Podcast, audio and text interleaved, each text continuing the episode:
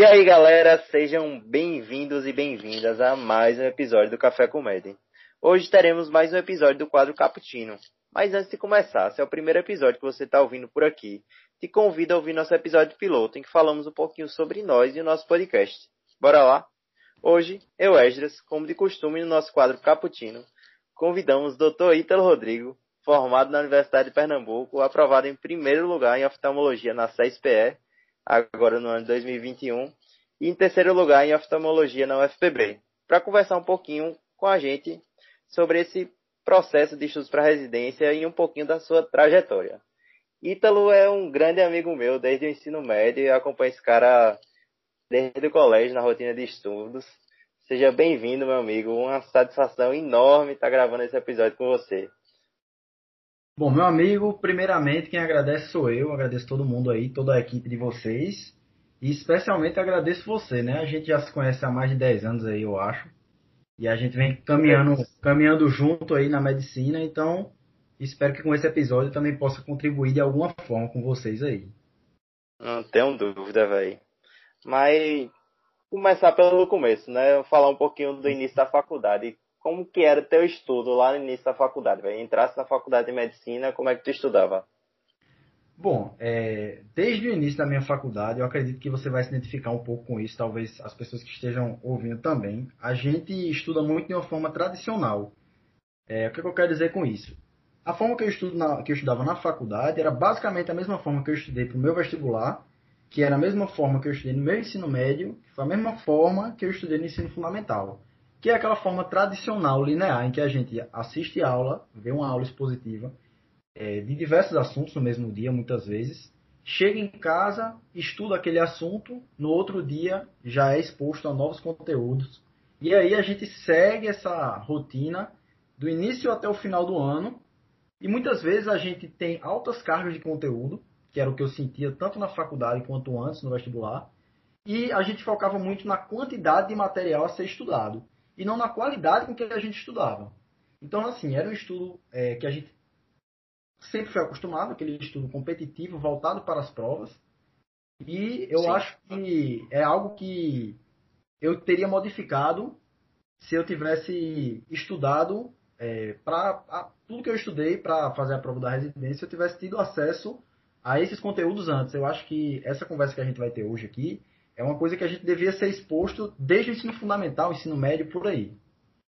É o famoso aprender a estudar, né, velho? A gente estuda errado desde pirralha, né, velho? Isso que tu é. falou do lance de competitividade das provas, de estudar voltado para a prova, de tirar 10, quem tira mais 10, o primeiro lugar da sala é, é muito é muito real isso, velho. É isso. A gente é, é ensinado desde o colégio nessa, nessa metodologia, né? E como a gente vai conversar mais na frente, não necessariamente a gente precisa dessa metodologia, dessa forma de estudo linear e tradicional para alcançar bons resultados, sejam eles bons resultados em prova de residência ou bons resultados na própria faculdade, né? Sim, mas aí tu falasse que estudou, né? Tipo, forma de estudo e para essa preparação para residência. Como é que foi esse processo da tua preparação para residência? Tu fez algum cursinho? É, conta aí pra gente. Bom, vamos lá. É, eu fiz a forma mais tradicional de todas. Inicialmente eu fiz o medicurso, um ano de medicurso e um ano de med. Então, como é que foi minha trajetória, basicamente? Eu fiz o primeiro ano do medicurso caindo justamente no mesmo raciocínio que a gente acabou de conversar. Assistia a aula da semana, acho que você entende bem isso. Assistia aquela aula demais, semana, demais. chegava em casa, fazia 60 questões da semana, é, lia o que eu conseguisse, o máximo que eu conseguisse das apostilas, e aí eu segui o ano inteiro nessa rotina. Muita gente, inclusive, é, desiste nesse meio do caminho. E realmente, assim, teve apostila que eu não li, claro que teve, mas eu me esforcei o máximo para seguir dessa forma, vendo aula, é, lendo o que eu conseguisse de apostila e fazendo questão. Eu me esforcei muito no ano do médico para fazer isso. E além disso, eu fazia os simulados mensais que eles colocavam lá. Mas assim, nada muito além disso, até porque não era minha preparação de prova, não era meu ano de prova. Então assim, eu me dedicava mais ao internato também. E foi isso. E aí, antes de fazer a prova em 2020, né, antes de começar o MED, na verdade, eu fiz o seguinte, vou baixar a prova da CSPE de 2020, na, na verdade, é, que acabou de ter, né, no caso era 2019 para 2020. 19. ingresso 2020, exato. E aí eu fiz a prova achando que eu ia fazer uma boa prova, porque eu tinha estudado o ano todo no médio curso. Entendeu? E aí eu fiz a prova e assim, na época eu não sabia, tu, tu que me acompanhou aí, eu não sabia o que eu queria de residência, mas eu sabe, eu pensei que eu precisava me preparar para que fosse mais concorrido. E eu não teria tirado uma nota para os mais concorridos, entendeu? Para os lugares mais uhum, concorridos. Uhum. Então, apesar de eu não saber o que eu queria exatamente de residência naquele momento, não ter a certeza, que eu acho que muitas pessoas também não têm essa certeza, assim, principalmente quando está perto de se formar, eu percebi que eu tinha que melhorar a forma como eu estudava. Entendeu? Porque, teoricamente, desculpa, teoricamente eu tinha feito o, o curso da forma que era para ter feito, né? Visto as aulas, feito as questões e tentado ver as apostilas. Uhum. É, só por curiosidade, velho, quanto é que tu tiraste nessa prova? Bicho, eu não, eu não lembro direitinho assim a nota certa. Mas eu lembro que eu não passaria em oftalmo, por exemplo. Mas, tipo, é. foi menos que 60, foi 70, foi. Eu não sei exatamente a nota, sabe? Mas eu lembro que eu olhei, comparei com oftalmo na época, e eu não teria ah, tá. entrado no hospital que eu queria na época. Entendeu? Mas então isso já foi. Estava pelo menos perto? Não, não estava longe, mas eu não teria passado. Ah. Isso já foi o suficiente para ligar o alerta, sabe? Entendi, entendi. Eu tô perguntando só para tipo ver a, a tua diferença, né, de Tipo, no final do quinto ano, o cara que estudou o medicurso todo, fez tudo como, como o medicurso fala, né? Como dita, ditam os trâmites, e você vê a diferença quando você, te, você muda a chave, essa evolução, né? Exatamente. E, inclusive, é uma forma é, que diminui muito a autocobrança, né? Essa forma de estudar, ler todas as apostilas, você se cobra muito tem um ponto que você tem que saber que é normal você não conseguir ler alguma apostila, é normal você não conseguir fazer as questões, enfim. Mais na frente a gente vai conversar bastante sobre isso, mas é, é isso aí. Eu fiz da forma mais tradicional possível e não teria sido a forma que teria me aprovado. Ainda bem que há tempo eu consegui me atentar a isso. E eu acho que é uma informação muito importante discutir, que é justamente aonde a gente vai cair no podcast de hoje. Vai. Sim, velho, mas aí tu se formasse ano passado, né? Em abril, se eu não me engano, tua formatura foi antecipada, no meio do caos todo, no meio da pandemia. Como é que foi teu processo de inserção ali no mercado de trabalho, a tua rotina de estudos, como é que tu conciliava? Muita gente acaba se perguntando, inclusive eu, que vou me formar no meio do ano, como é que eu vou conciliar, né? Porque muitas vezes tem a galera que se forma, se perde, trabalha aqui só e deixa os estudos de lado, né? Bom, é isso. É, essa conversa aí, eu tenho certeza que a gente não vai parar aqui nesse, nesse podcast. A gente ainda vai conversar sobre isso durante esse ano, porque é uma coisa que vai mudando muito, sabe? No meu caso, é, eu me formei é, no meio da pandemia, como você falou aí, e aí no meu caso faltavam menos de dois meses para terminar o internato 2, né? Então a colação foi adiantada e a gente iniciou no mercado de trabalho. Então, respondendo a pergunta, essa inserção no mercado de trabalho, ela é um divisor de águas, assim. Sempre é falado pra gente, né? De que não, quando você se forma, você vai entender. E realmente é, é muito verdade isso. Você só sente na pele quando você se forma mesmo. É uma, é uma fase de muito aprendizado, assim. Não só no nível profissional, eu falo, sabe? Você vai encarar desafios, assim, fica, passar por dificuldades e vão acrescentar muito no seu lado pessoal também, sabe? É uma fase muito difícil, mas é uma fase que a gente se autoconhece muito. Eu, foi isso que eu senti muito, sabe? Assim, foi uma fase que eu pude perceber o que é que eu gostava mais, o que é que eu não gostava, entendeu? E assim, uhum. foi a fase que eu parei para pensar mesmo se eu queria fazer residência. Sabe, assim, esse é um tópico importante, porque o, o, o podcast da gente hoje é bastante sobre isso, né? Conversar sobre provas, sobre fazer uhum. residência. Só que assim, o primeiro passo é pensar se a pessoa realmente quer fazer residência. Porque se a pessoa sente que quer, um, quer trabalhar um ano, dois anos, tem a necessidade de ajudar a sua família, ou então não está convicto da decisão e quer pensar um pouco, quer trabalhar um pouco, nada mais justo, sabe? A gente, como a gente conversou já um pouco, a gente vive numa forma muito competitiva de, de lidar, né? De, de estudar mesmo. Desde o colégio a gente é acostumado a ter que saber tudo de todos os assuntos, e passar bem. E na, no, o que eu sentia, até hoje eu acho que é muito verdade, talvez você também sinta isso, é que as pessoas meio que cobram que você termine o curso e já emende uma residência, e muitas vezes isso não é a realidade da maioria, sabe? E não é nem só emendar a residência, né, velho? É a cobrança de saber de tudo, sendo que, bicho, todo dia acontece uma coisa nova na medicina, velho. Não tem como o cara saber tudo, pô. Em seis anos, porra. É, é, é bizarro. Isso aí cai muito também em você se autoconhecer, saber suas limitações, saber em que pontos você tem dificuldades, porque todo mundo tem as dificuldades, é, a gente não pode se cobrar tanto por elas, sabe? E aí, no meu caso, eu fiz uma coisa que foi interessante para mim. Eu iniciei no PSF e fiquei dando plantões, sabe? E quando foi se aproximando da prova, eu fui vendo que a rotina de plantão não era algo que se alinhava muito com o meu perfil. E eu fiquei basicamente no posto de saúde. Então foi basicamente esse, essa, essa minha trajetória. E eu percebi que para mim fazer residência fazia sentido sim. Então, quando eu estabeleci aquela meta de não, eu vou esse ano tentar passar na residência, isso sempre foi um foco. Então isso ajudou para que ao longo do ano eu não desviasse do foco, que foi justamente o que você perguntou, né? Que a pessoa trabalha e às vezes sai do foco. Não tem problema, desde que a pessoa realmente saiba que quer trabalhar ou quer tirar um ano a mais para se conhecer.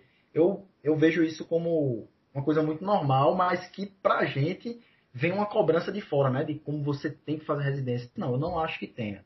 Mas eu acho que tem que você tem que pensar e decidir o que é que você quer para agora e para o seu longo prazo, né? Falar uma coisa bem interessante aí, vai sobre foco, né, velho? Teve até um episódio que a gente gravou que a gente falou muito sobre isso, bateu muito nessa tecla de foco e saber o que você quer, né? Ter a clareza do que você quer, mantém você alinhado com o seu propósito, né? E outra coisa muito interessante que eu achei que tu falou também foi no lance do quinto ano, que muita gente acaba se desmotivando quando vai estudar daquela forma tradicional, linear que tu comentasse, né, velho? E essa a gente que entra também fiz mais de curso, né, no, no quinto ano, e a gente vê aquele monte de apostila e um monte de material, sendo que você fica doido, né, velho? Porque não tem condição do cara ir pra aula, fazer questão, ler a apostila, ver o, a videoaula. Não tem condição não, pô. E conciliar com o internato, pô, Exato. é loucura, né, velho? É o cara viver pra aquilo, pô. Não tem condição nenhuma. Exatamente. Sem contar que é, é muito frustrante, né, velho? Tipo, super desmotivador. Você, no quinto ano do internato ainda, você tá fazendo um cursinho e você não consegue ver aquela progressão, né? Digamos assim. Perfeito. Exatamente. Isso aí é um, é um sentimento que eu acho que é universal, sabe? E, e é, é, muito comum realmente toda, todo esse sentimento de autocobrança aí. Tudo que você está falando cai dentro da autocobrança e eu senti isso e todo mundo que passa por, por isso sente, sabe? E é uma coisa que a gente deveria ter, ter sido educado desde o colégio, né? Imagine, você falou aí, quantas pessoas se sentem desmotivadas no quinto ano. Imagine quantas pessoas não se sentiram desmotivadas no ano de vestibular. Porque a lógica é a mesma. Com certeza, pô. Com certeza. E, tipo, considerando principalmente o ano passado, né? Que foi um ano muito louco, então desmotivação bateu em geral, velho. Tipo, assim, o cara presencial virou online muita gente largou o cursinho no meio do ano, abriu mão mesmo e foda-se, tá ligado? É, é muito doido, velho. É. Tudo isso que acontece.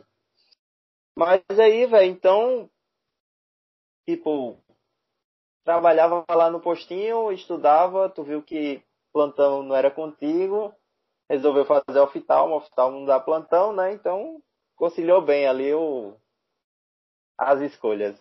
É, mas em relação a estudo, velho, como que era a tua rotina de estudos em si? Bom, assim, é, como eu falei, varia muito durante o ano, sabe? Existem, teve momentos do ano que eu fiquei muito desmotivado, assim, é, que eu não conseguia organizar toda a minha rotina, que foi justamente no início da, da, da inserção no mercado de trabalho, sabe? Então, assim, é, é normal ter essas fases, sabe? Então, o que eu tentava fazer sempre era é, é, assistir aula, certo? Assistir a aula, anotava a aula e questão. Essa era a minha base de estudo para prova, assim, sabe? Oh, mas e aí? Conta pra gente, velho. Qual é o segredo da aprovação? Como é que eu faço para conquistar tão sonhada vaga? Eu, eu estudo quando a lua tá cheia, quando a lua tá nova. Eu vejo a aula, faço questão quando ela tá minguante. Como é que é o, o, o processo aí? Conta aí pra gente. Bicho, assim, é, não, não tem isso, né? De fórmula mágica, segredo universal, isso aí eu tenho certeza. É, eu... Não, não existe. Fala, porque... falo isso brincando porque muita gente promete, muita gente promete, né, fórmulas mágicas e tal. Até o próprio Medicurso, ele dá uma fórmula mágica que não existe, tá ligado? Que é aquele lance do D, né? No é, D, uma é, questão, é, é irreal aquele, aquele, aquele cronograma e fazer não sei quantas questões, bicho, não tem condição não. Mas conta aí como, Mas é isso, como foi o processo hoje. Como você falou direito aí, não existe uma fórmula mágica, um segredo universal. Se existisse, ele estaria sendo cobrado muito caro para para realmente todo mundo alcançar, porque realmente é algo que vai ser conquistado de uma forma muito individual, sabe? Assim, eu tive minhas dificuldades no processo, tive momentos de desmotivação, sempre tive esses momentos, e todo mundo vai ter, entendeu? Assim, tipo, é, é, tive pessoas ao meu lado que me apoiaram muito, você inclusive era uma delas, mas a fase de desmotivação vai chegar para todo mundo, sabe? Então, assim, é saber que envolve muito mais coisa do que estudar, sentar a bunda na cadeira e estudar para uma prova, envolve muito mais tem que saber estudar melhor. É, você tem que saber manejar a autocobrança, que isso é algo muito. que a gente tem muito, porque desde sempre a gente é cobrado em resultados, em provas, enfim. E você também tem que lembrar da sua saúde física e mental, que é algo que vocês falam muito nos podcasts de vocês aí, que eu vejo vocês é, sempre entrando nesses dois nesses temas aí, a saúde mental. Com certeza. é algo que faz toda a diferença, né? Isso aí é certeza. Como tu falou, eu escolhi, eu escolhi Oftalmo, é uma residência concorrida, e eu sempre quis ficar em Recife, né? Assim, meu foco era esse. Então, é, eu parei realmente um pouco naquela fase de desmotivação para estudar como eu poderia estudar melhor. Basicamente isso. Teve uma fase do ano que eu não estava conseguindo estudar e aí eu precisei ver como é que eu estudaria melhor. E aí eu caí em dois pontos. Ou eu dedicava mais tempo para o estudo, ou então eu melhorava o rendimento do estudo. Essa forma de dedicar mais tempo para o estudo cai na forma tradicional, de você sentar lá e se dedicar, ralar, fazer o seu máximo, naquela, oh, naquele oh. mesmo raciocínio da forma linear de estudar. E que Só não pra... é a maioria, pode falar. Fala aí. Para ver que eu entendi. Tu estava desmotivado, aí tu fez, pô, eu preciso melhorar. Aí tu parou de estudar para aprender como estudar melhor, como tu melhorar teu rendimento. Foi isso mesmo? Foi isso que eu fiz. Mas não foi algo assim que eu parei seis meses. Isso foram, acho, algum, alguns dias, 15, 20 dias, assim. Três semanas, bota assim, sabe? Que eu não estava realmente conseguindo estudar por falta de motivação mesmo. E é uma fase normal, principalmente na, na, na preparação para a residência, sabe? E aí nisso, é, eu comecei a pesquisar mesmo como é que eu poderia melhorar meu rendimento. E como eu falei, dedicar mais tempo não era algo que cabia na, no meu cronograma. E eu acho que é justamente o que você sente no internato, porque no internato também você chega em casa, é, corrido, hoje mesmo você teve o dia no internato, a gente está gravando à noite aqui, e assim, dedicar mais tempo é muito delicado, né? Principalmente para a gente que está numa área que, que se você for dedicar muito tempo, você dedica todo o seu tempo. Total, velho. Pois é. Aí, alguns pontos assim que eu acho que vale a pena conversar é, primeiro é sobre a curva de esquecimento de Ebbinghaus. Eu acho que tu já ouviu falar. É, não só ouvi sei... falar, como citei um episódio recentemente, velho. Perfeito. Essa curva aí é, é, muito importante. Ela mostra que se você estudou um assunto, você foi exposto a um assunto no, no primeiro dia, depois de 30 dias, mais ou menos, 31 dias, você esqueceu 79% daquele assunto. Então, assim, isso já chama muita atenção da forma linear que a gente sempre é exposto, que foi a forma que a gente sempre veio conversando aqui durante o episódio, já não é a forma melhor, a melhor forma de se preparar. Além disso, tem aquele princípio de Pareto que eu também já vi que vocês já fizeram um episódio sobre isso também. Ele mostra que tu pode até explicar melhor o que é o princípio aí pro pessoal. É, o princípio de Pareto basicamente consiste ele pega para você ter 100% dos resultados, você precisa fazer, vão ter 20% das coisas que vão ocasionar 80% daqueles 100%. Então, por exemplo, 100% da prova de residência médica, 80% vão, vão, vão ser correspondentes a 20% dos assuntos da medicina. Claro que esses números variam, mas assim, a ideia que quer dizer é que, tipo, poucas coisas focadas, é, você dá importância àquilo que realmente importa, você vai conseguir um resultado muito melhor. Por exemplo, é, é, só comparando entre assuntos, é você estudar diabetes, hipertensão e estudar vasculites, tá ligado? É tipo. Exatamente. Excelente não tem exemplo. nem comparação, velho. Exato. Aí, assim, é, isso aí, esse, essa forma de, de Pareto, esse, essa lógica, é, ajudou muito, porque, assim, eu comecei a aceitar que eu não preciso saber tudo sobre todos os assuntos. Isso na sua preparação pode parecer algo banal, mas, assim, dá um alívio para quem está estudando que é muito grande de você dizer assim, não, pô, eu não preciso saber 100% de vasculites, não. Preciso saber tal assunto. Como é que eu vou saber tal assunto? Você vai ver naquela questão também, de você focar em um local que você quer, sabe? É, não vale a pena, na minha visão, se dedicar a cinco locais de prova diferentes. Escolham, escolha, escolher a prova certa faz diferença. Porque você consegue saber o que é mais cobrado naquela prova, estudar mais direcionado para aquela prova e aplicar o pareto para aquela prova. Eu acho que isso é uma das grandes, uma das grandes lições, sabe? Assim, que eu aprendi, que é a forma de estudar para um concurso. A gente é, é, é ensinado a estudar para saber tudo de todos os assuntos. Isso é completamente é, impossível. Entendeu? Então, assim, é.